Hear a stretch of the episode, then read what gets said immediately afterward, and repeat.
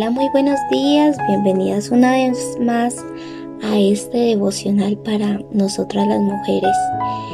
Y el título de la meditación del día de hoy es ¿Dónde está tu fuerza?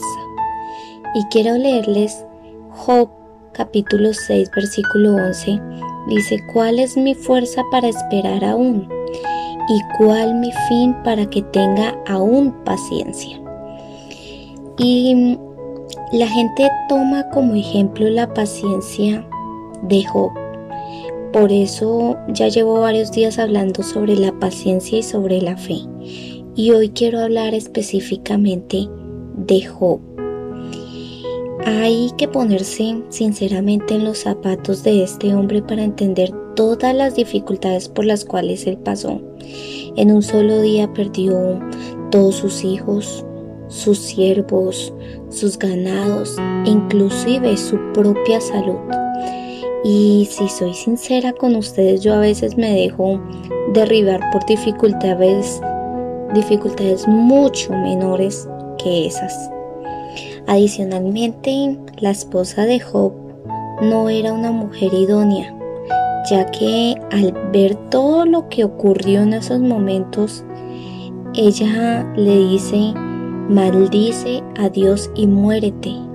Mas sin embargo Job eh, le dijo en ese momento a su esposa, le dijo que, que así como, nosotros, como ellos habían recibido todo el bien de Dios, pues también iban a recibir todo lo malo. Y más aún en todo eso no pecó Job con sus labios, dice la palabra. Y como si fuera poco, vinieron tres amigos de Job que son Elifaz, Bildad y Sofar, los cuales tampoco fueron de gran ayuda. Ellos pensaron y afirmaron que Job estaba pasando esa prueba porque aún había pecado sin confesar en su vida. Y en medio de todo esto, adolorido por las llagas que tenía Job en todo su cuerpo, y confundido al no entender bien por qué Dios permitía todo esto, él clamó. Y al final de todo lo ocurrido, Job pudo reconocer que Dios permitió que todo esto pasara para darse cuenta de que Dios es quien lo sostiene. Y él confesó eso con sus labios. Y yo hoy quiero decirte que pongamos nuestra fuerza en el Señor. Por eso hoy titulé ¿Dónde está tu fuerza? Por eso hoy lo titulé así. Y yo quiero que hoy pongas toda la fuerza en el Señor. Que seamos pacientes en la prueba.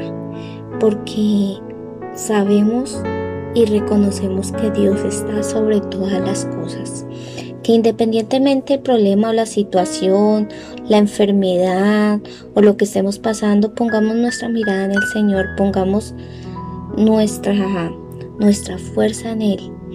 Porque aún así, con todo lo que le pasó a Job, Dios lo bendijo y le multiplicó todo lo que perdió.